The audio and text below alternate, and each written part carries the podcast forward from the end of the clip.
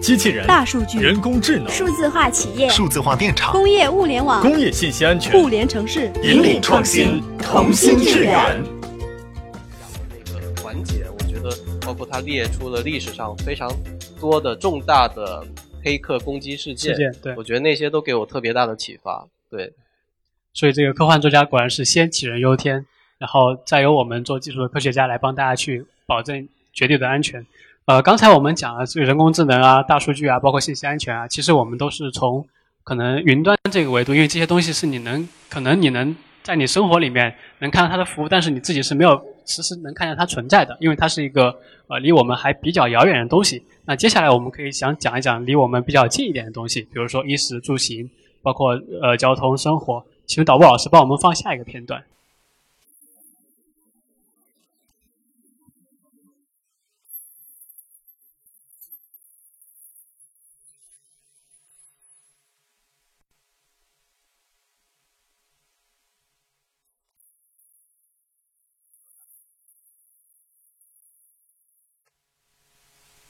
好，不知道大家有没有刚才注意看车屏幕上面写的那个字，叫这个闲荡模式，叫恐吓模式。那其实刚才就是蝙蝠侠里面的一个片段，他给我们讲了这个无人驾驶的车是怎么样去控制自己，怎么样去完成大家的出行。呃，所以我想这个问题，无人驾驶是我们小时候有很多人的梦想，就这车能不能不用自己开，我坐在上面它就自己走了。那这个梦想是来源于科幻小说，所以我还是先问一下陈老师，这个科幻小说里面对无人驾驶是怎样的一个构想，以及说过去呃您在写小说，甚至包括您的这个看到的很多科幻小说里面对这个是怎样的做一个呃愿景？对，其实一九六四年，阿西莫夫就是特别著名的那个《基地》呃以及机器人系列的那个作者，他就已经幻想出说，呃，在二零一四年，就当时他是一九六四年。二零一四年的世博会有一种车，它能够漂浮在离地面大概两英尺左右的高度，然后它可以输入一个目的地之后，它自动就到达那边，可以自动避让行人、车辆等等的这样一些呃一些障碍物。那么其实这就是最早的关于呃自动驾驶这样的一个想法。然后无独有偶，就是呃中国非常著名的一部八十年代非常火的科幻小说，叫《小灵通漫游未来》，就叶永烈老师其实在里面。也设想了一种在二十一世纪，他说有一种车叫做飘行车，就这种车可以自动去避开所有的障碍物，就甚至连小孩坐上去，他都能够驾驶这样的车。所以像这样的一些技术，在科幻小说、科幻电影里，其实出现的呃非常的多，频率非常高，非常的高。呃，甚至在那个《霹雳游侠》，就是八十年代的一部美国连续剧里，它也出现了这样一款车。它这款车。呃，不仅能自动驾驶，而且还可以用人的声音跟那个驾驶员去进行交谈互动。对，用非常蠢萌的声音去交谈，好像有了一定的人格这样子。所以我觉得，呃，像这样的幻想是非常多了。但是我觉得现在我们看到这样的一些幻想真的在变成现实，我觉得这也是非常让人激动的一件事情。所以刚才陈老师把这个科幻里面提到无人驾驶的这个部分都给大家一一做了这个简述。那我们其实今天已经有实现它的人坐在我旁边了。那我们现在有请朱博士给我们讲一讲，其实西门子在无人驾驶里面做了很长、很长时段时间的研究，以及做了很非常深入的技术上的储备，并且一些东西已经实现了。这点，这个朱博士给我们做一些简单的介绍。嗯，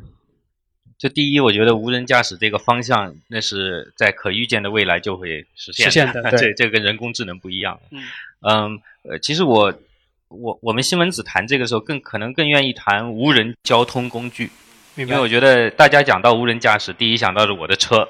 呃，其实其实呃有不同的交通工具，而且它带来的这个经济社会意义是不一样的。是，呃，举个例子啊，就是说，呃，我们现在西门子在做的是，我们专注于做很多无人的这个轨道，明白？交通对吧？那个地铁呀、火车呀，如果能做到无人交通的话，那它带来的价值就是。我因为无人驾驶往往会比人驾驶要来的更加安全。对的。那么我呃地铁之间的间隔时间就有可能大大缩短。是。呃，那一旦大大缩短了以后，那你效率就高。地铁的效率就这这挖一个地道不容易啊，对吧？我能通过的列车越多，我的运力提高了，这个是可以大大解决一个城市的问题的。嗯，那还有一个，比如说无人货车。无人货车是个非常有意思的东西。其实西门子我们研究院在德国，呃，我据我所知是十几年前就有无人车在德国的这个 Autobahn 上面跑，因为高速跑起来往往路况还是好一些好一些的，基本上可判断的，所以十几年前就有就有车子试跑，明白，对吧？那么而且呢，货车还有一个好处是它它一旦跑起来，它可以好几列连得很近，连着跑，对对，连着跑。这个这个背后的这个经济效益是是是完全会颠覆我们的生活的，呃，因为举个例子啊，第一，现在呢有很多大卡车，大卡车上装载很多货，为什么？因为人的时间是可能是当中最贵的一个部分，所以他必须要一个人开一辆大卡车，拉足够的东西，拉足够的东西，把这个人的这个这个钱能够摊到这个货物的费用里面去。但是大卡车它其实不一定是最有效的一个运输方式。嗯，你你到了一个地方还得再分装，对对吧？当你实现无人驾驶的时候，你可能就是很多小卡车列在一起，对，到了点了然后再开走，再散开，对吧？再散开。那么其实这样的话呢，这个整个物流的效率也会大大提高。对的，而且啊，我我这个我是非常想想看到的，就是。一旦这个能成功了以后，你会发现可能我们在高速上开车也不堵了，是。因为这些货车无人驾驶都会在晚上开，对对。对吧？这这然后一早上就这物流车就可以就就就就就送到了，那我们这个自己的这个乘用车就可以享受更好的这个路况，是的，对吧？所以这个也是我我觉得未来马上会发生的，呃，那么。当然，最复杂的就是这个无人车、乘用车在这个城市路况。那么，呃，这个呢，呃，这也是第一，这是西门子的呃技术观点。当然，我觉得这中国也国国家政府也是这么想的，就是五级无人驾驶，就是完全自主的这个无人驾驶，是离不开。呃，这个基础设施的，对，因为有很多状况，我举个例子，有一个人骑着电瓶车逆行闯红灯，呃，你你有一个绿化带的情况，你车子是看不到的，对的，对吧？对。那么这个时候是需要有一些其他的传感器，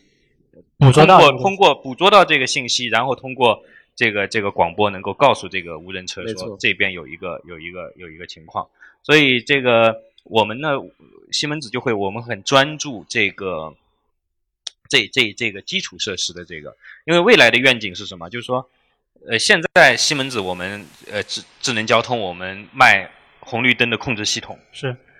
未来的路可能是没有红绿灯的，对，呃，但是呢，它各各各处都会有各种各样的传感器，对，来为所有的这些汽车，不管是无人驾驶、有人驾驶的，来为它提供各种信息、路况信息。呃，这个紧急的这种这种反应啊什么的，所以所以这个也对对对我来说，呃，整个无人交通工具带来的这个新的研发的方向和未来的商机是都是巨大的。对，所以其实刚才这个朱博士给我们讲到了，把这个话题直接从无人驾驶上升到了这个智慧交通，甚至包括更远景的未来。这点上，我觉得科幻作家其实。这个在以前的世界里就想过，可能这个交通怎么样会变得更智能，或者是更加的高效和便捷。张老师有没有一些这个新的想法？对，其实，在科幻小说里，无非就是人类的呃，在交通方面的一些梦想，就是更快、更安全、更舒适。那么我们可以看到，一九呃五六年，其实在海因莱因的一部小说里，呃，叫《双星》，他其实提出了一种叫呃真空列车的这样一种概念。那他后来。这个小说启发了 Elon Musk，他提出了 Hyperloop，对，就这样的一个处于真空状态里面的一种呃子弹列车，它可以实现从呃从三藩到旧金山，呃从旧金山到洛杉矶可能只需要三十五分钟，嗯，那从那个洛杉矶到纽约可能只需要两小时这样的一个超级高铁，超级高铁，对，这是其中的一种。然后另外一种就是呃一一九七八年在亚瑟克拉克的《天堂的喷泉》也是非常有名的一部。小说的他提出了一种叫太空天梯这样的一种呃方式，主要是解决地面跟那种太空站之间的一个交通的问题。他设想是在，比如是在赤道的一个一个呃海上的呃平台上，然后它会跟那个呃地球的近地轨道，比如说三万六千公里高的一个一个一个地方，它会连一根缆线。那么这根缆线连接起来之后。其实很多的这种呃货舱或者说乘客舱，它可以用非常呃经济快捷的速度就上下，然后这这里面的能耗非常的低，但是呃这个最大的问题现在遇到的其实就是这个材料科学的问题，找不到这样一种又轻便又能够有那么高强度的这种材料，嗯比如说有人提出说用呃碳纳米管，但其实现在碳纳米管没有办法做到那么样的一个长度，就超过一米都非常的难。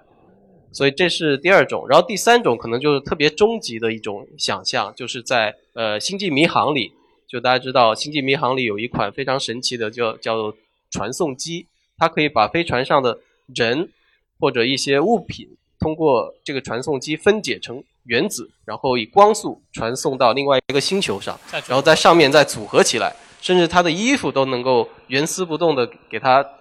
组装回去。所以这样的其实它达到一种超光速的这种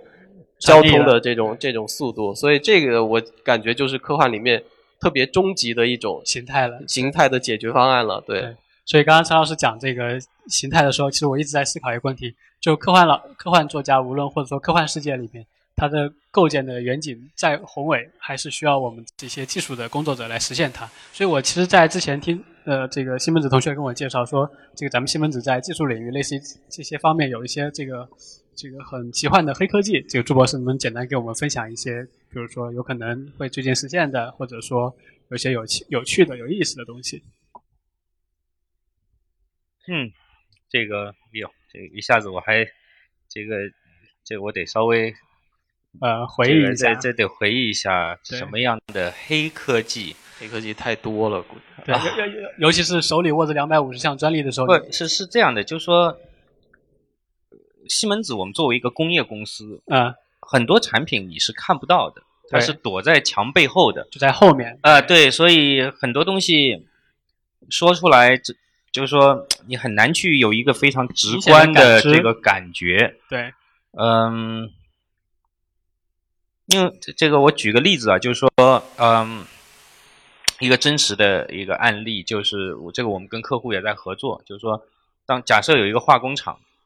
呃，化工厂里面有一个很核心的部件是那个压缩机，压缩空气产生很大的这个这个空气压强的这机器，那么它是整个这个化工厂的相当于一个动力源，动力源对吧？对。那么呃，这个传统的这个呃控制系统呢，它只是有一些临界临界阈值，你过了这个阈值就那有问题了，对吧？嗯。但实际上，呃，这个呃工厂也好，这个大楼也好，你会真的运营起来，你会发现啊，这个一般的控制系统一天可能成千上万个报警。对，就是一般人最后的这个养成习惯就是说报就报吧，对对对，然后然后要等到这个这个这东西真的就 最坏了，然后说哎我报修，这基本上现在就是这样。这个这个数据有很多，但是呢人根本来不及看。是。人根本来不及看。那么，呃，我们在跟这个化工厂合作的过程当中，就是呃，用了用了我们的这个数据分析，呃、这个引号人工智能的这一些手段吧。这个就去看它的这个数据之后，发现我们能够非常清晰的告诉他，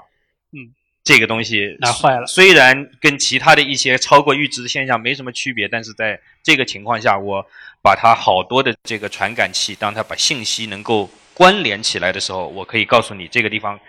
不单这是一个只是一个警报，而且你会发生这个问题，而且问题最后我告诉你出在哪一个原因在哪儿？对，那么这个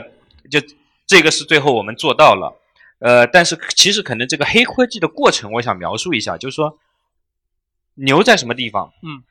牛在西门子有这个我们刚才讲到这个这个 domain know 好，就是呃这个行业知识。行业知识为什么重要？那我再拿大家能理解的消费者的这个角度来看啊，现在人工智能，你讲图像识别，说啊这个机器看的这张图能说这是一个鸟，这是一个猫，嗯，对吧？已经很了不起了，机机器能够不管是什么鸟，它都能说这是鸟，对，很了不起了。但是这些机器呢，是人训练出来的，在在过程当中都有一个人去标这个地方这个是个鸟。对，然后你去学，学会了以后，再有新的鸟过来，它是这样。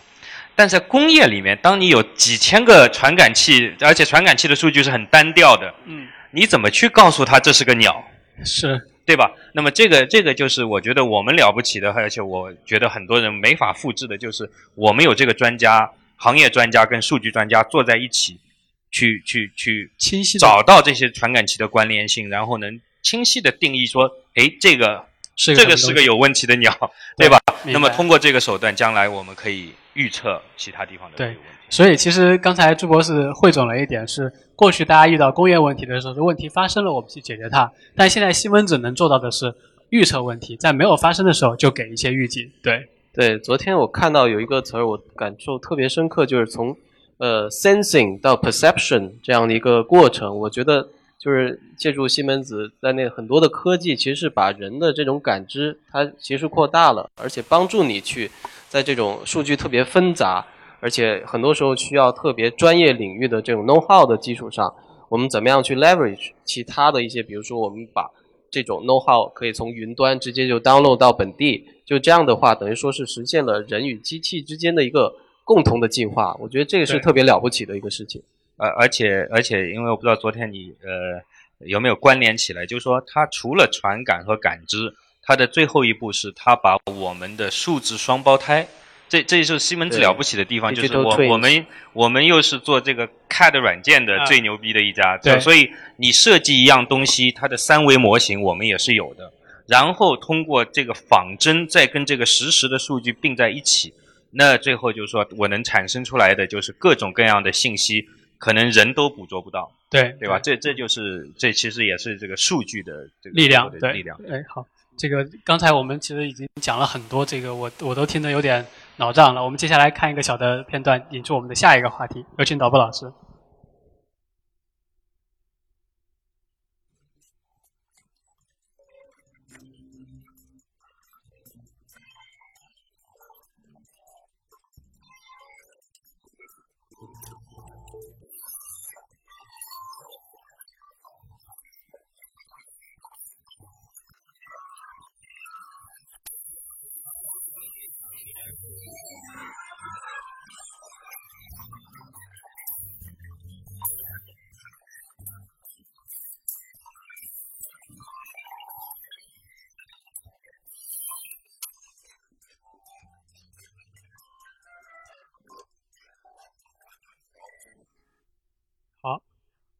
这个我们接下来这个话题呢，其实是跟 3D 打印有关系的。这个我们第一次接，我可能我自己第一次接触 3D 打印是2013年去深圳的工厂里看到的，然后后来我就能在身边陆陆续续看到很多关于 3D 打印的东西，所以 3D 打印可能对在座的各位应该是一个不太陌生的话题。我我就直接进入这个问题环节，就首先想请陈老师给我们讲一讲，这个你过去在 3D 打印这个在科幻小说的世界里面，它是一个什么样的世界？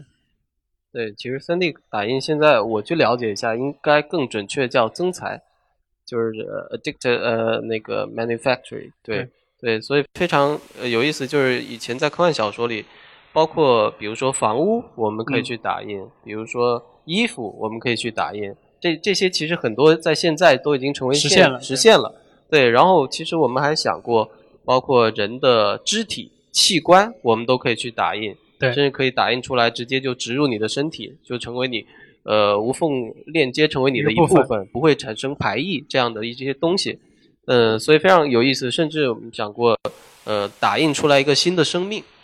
就这样的一种新的生命的形态是能够通过这种打印的方式打来产生。对，就类似于解决了人类一个非常大的问题，就是生殖繁衍。生殖繁衍的这个问题。对。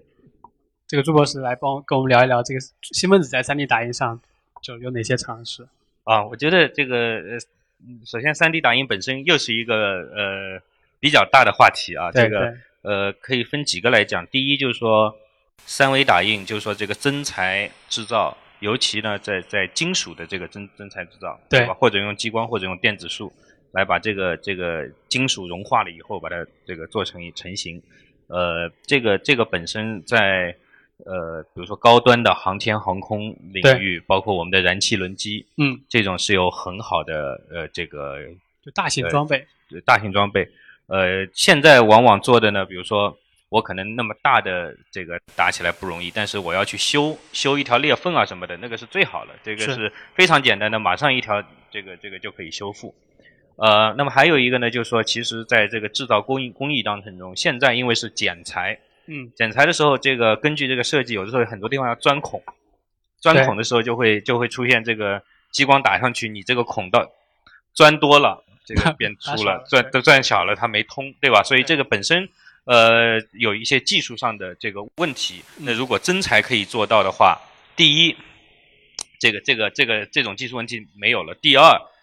可能我整个产品的设计，我可以根据真材去重新设计。对对吧？因为大家有很多例子，就有一些东西实你现实生活中用剪裁是做不出来的。对。但是用那 3D 打印，你可以比如说两个齿轮是连在一起的，这个是，这就可以就可以很容易打出来。那么这个这个对将来产品的设计也也会有一些新的这个。等于我们换了一个这个设计路径去。对对对，所以其实很多我觉得这个大家将对 3D 打印感兴趣，可能有的时候就说要这个。这个这个盒子外的想法，对吧？要跑出这个这个原来的这个束缚，可能不单是这个制造的过程是 3D 打印，你在设计的过程当中要考虑一下，对这个真材可以带来不同的机会。而且由于你改变了这个实现路径之后，你发现你可做的事情可能会更多了。对。那么这个我就说三，这是这是 3D 打印本身机这个机械这个技术上面考考虑。那么其实从整个，如果因为西门子我们关注整个产品的生命周期，嗯，从设计到生产到最后的这个服务，对吧？我们都都在考虑一个。那么这样的话，未来的愿景是什么样的呢？对吧？你先考虑一下，现在一个工厂，呃，一个公司设计一样产品，它怎么做？第一，它先去画计算机模型，对。然后呢，他去做一个快速模型，模型出来开对吧？这个这个先不开模，先做个快速模型，这也是三维打印，对吧？先做个模，然后他试，在在生产线上试，然后试了半天，发现各种问题，然后说好回去改设计，改完了再去打印一个东西，再回来调，然后到最后说啊没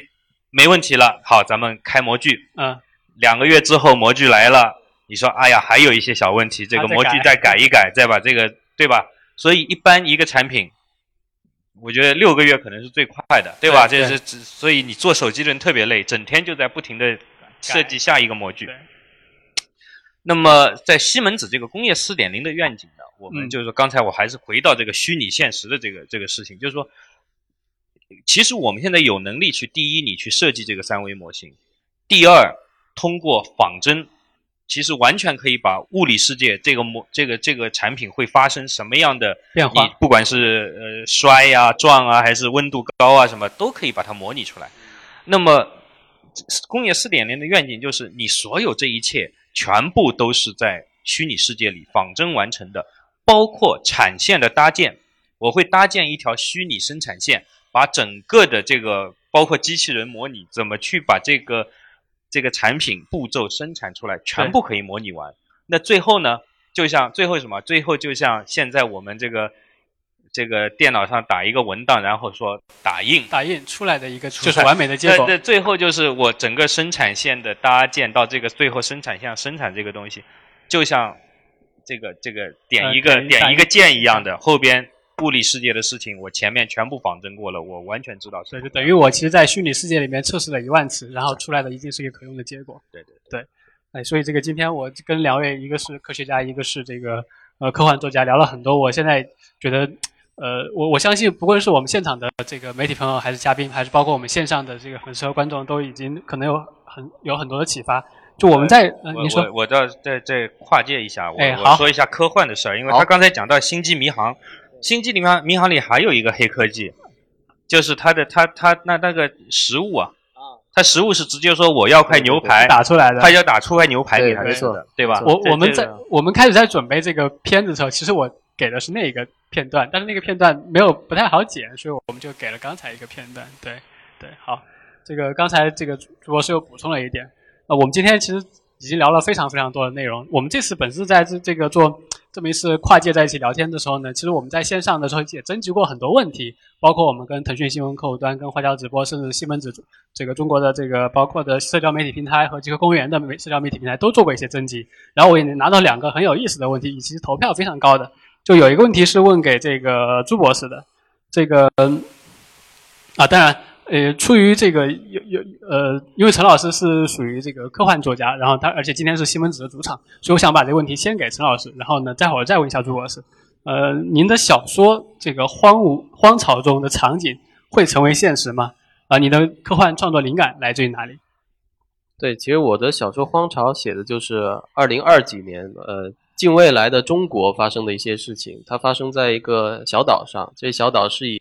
呃回收全球的这种电子垃圾作为一个主要的一个经济支柱产业。在这过程中，其实很多人他可能会去呃接触到非常多废弃的电子垃圾，在这过程中发生了一些呃人与机器这种融合的呃事情，包括呃身体上的、心灵上的变异。所以其实里面又描写到了非常多的，包括呃人的可能身体，它皮肤就变成了显示屏的一部分，我们人就不需要拿着手机，可能这些东西都是嵌入在我们的身体里的。然后包括你的身体非常多的呃部位，非常多的零件是可以去打印、可以去替换的，就等于说你不想要这个身体了，你可以去更换一个身体。所以呃像这样的一些想法，包括。里面非常多的人，其实他是生活在一个 AR 的世界里，就它是通过 AR 来获取信息，以及进行一个社交、工作等等的这样一些呃日常的生活的。所以我觉得像这样一些东西，我觉得都非常可能实现。呃，不一定在二零二几年了，有可能二零三几年它可能会实现。所以我觉得这个科幻有可能很快就会照进现实。对，明白。这个如果可能的话，我想先换个脸啊。好，这个问题已经很帅了。行。这个问题换换给这个这个朱孝群博士，就您认为人工智能下一步发展趋势是什么？这是这个来自于花椒直播的网友提供的问题。嗯，我觉得这个，尤其现在中国对人工智能这个这么火啊，我觉得其实下一步是。呃，人工我们会看到很多人工智能在我们原来想不到的一些行业的这个应用。应用对。呃，呃，我我这个，所以我很难说，比如说这个，呃，在哪个行业会有什么样的应用？但是你会，我我觉得你会发现很多原来一点都不高大上的行业，行业，比如说农业，也在对吧？这都都会都会都会。一步跨入这个这个人工智能这个人工智能这这个浪潮，所以，我我个人是很期待的。我我没有太多的，我觉得应该是这个或者那个。我我抱着一个开放的心态，我很想看到下一个是什么样的这个呃惊惊喜，让我们看到又一个这个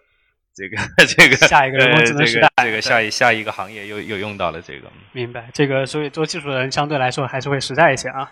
好这个感谢二位老师，这个也谢谢今天到场的各位嘉宾。我们今天的这个跨界直播就到这儿，希望大家未来的日子里继续关注西门子中国以及西门子中国研究院，会给大家带来更多的好的产品和优秀的这个服务。也希望大家能够在未来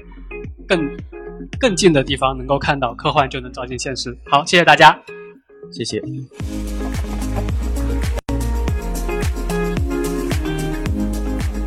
本期的节目可以说是最强大脑的碰撞，是不是让你意犹未尽呢？那这一期我们节目的问题是：跨界对话中有哪个观点让你最认同？在留言区告诉我们你的想法吧。在下一期的节目中，我们会向大家介绍制造业迈向工业四点零的应用案例，记得收听哦。